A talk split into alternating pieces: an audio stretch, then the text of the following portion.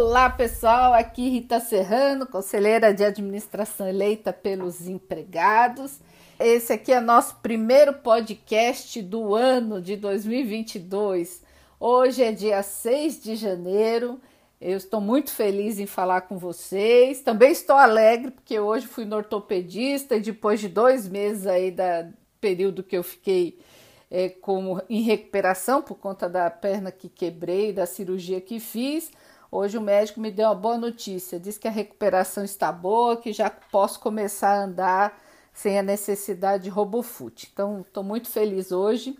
E desejo para vocês aí um feliz ano novo, de muita fé, coragem e alegria para essa nossa caminhada. Teremos mais um ano de resistência em defesa dos nossos direitos, da caixa pública e de mundo né, melhor para todos, porque isso é fundamental, né? Ter um mundo de paz e justiça. Temos alguns assuntos importantes, né?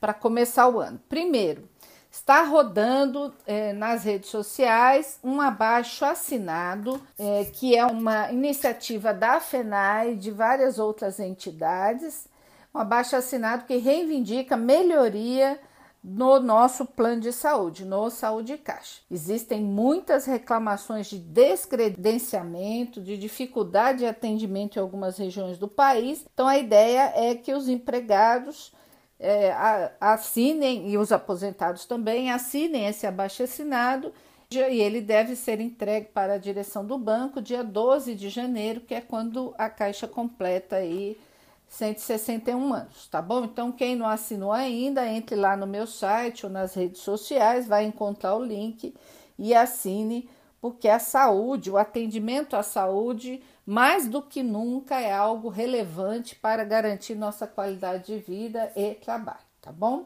Bom, a Caixa renovou o home office né, até dia 31 de março para as pessoas que estão enquadradas nos critérios é, do banco, e há uma discussão importante também de eh, definir uma regra de teletrabalho por tempo indeterminado.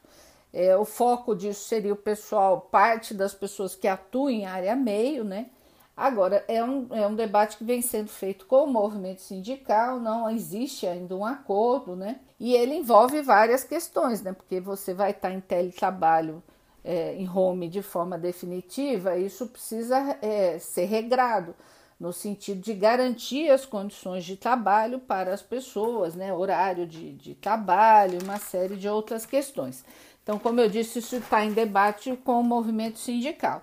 Na minha avaliação, existem os prós e os contras, né? Você misturar o espaço da sua casa com o de trabalho não é algo simples, né? Isso pode, inclusive, ter consequências para a sua vida pessoal, por outro lado, lógico, né, para quem trabalha longe, você tem um ganho de mobilidade, de tempo e etc. Então, é um debate moderno, né, que, que a pandemia no Brasil agilizou e que precisa ser bem discutido, bem regrado, né, para você não ter é, problemas no futuro, tá bom? Mas isso está em debate. Outra questão que vocês, muita gente me pergunta sobre PDV, não existe nada programado com relação a PDV, pelo menos por hora não está dado isso, o banco não discutiu isso por hora, tá certo? Tem muita gente nova eh, na Caixa que eu quero dialogar com os novos e com todos vocês para dizer o seguinte: nós tudo que nós temos no nosso acordo coletivo de trabalho, que eu sugiro que quem não leu leia,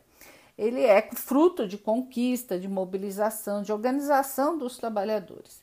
E, portanto, agora em fevereiro, nós teremos como fruto desse, dessa conquista de anos atrás o pagamento da primeira parcela do 13º, que a maioria dos trabalhadores recebe em novembro, os demais bancários em maio e nós da Caixa agora em fevereiro. Em março teremos também o pagamento até dia 31 de março da, da última parcela da participação do lucros e resultados referente ao ano de 2021.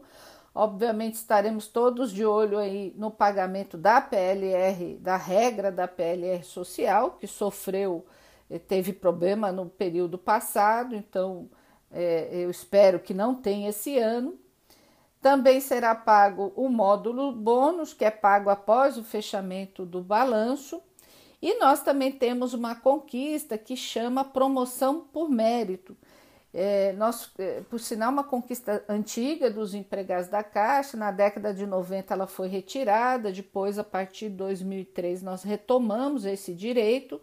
E ele garante uma promoção para os empregados, mas também é algo, a regra, a forma de distribuição, ela é tem que ser negociada e acordada com as entidades sindicais e tem lá uma série de polêmicas, né? O banco vem insistindo em vincular isso ao GDP, as entidades sindicais não concordam, então não há ainda um regramento acordado para o pagamento da promoção, que eu espero que também se resolva e seja paga ainda esse ano. Por último, dizer para vocês, vocês me passaram, listaram ano passado uma série de dificuldades, de problemas, um deles inclusive é essa pressão exacerbada por resultado, vinculado aí ao GDP, é, as regras de conquiste, também muita gente reclamando que não há um plano de realocação de empregados, então muitos pedem transferências durante anos, isso não é resolvido e uma série de outras questões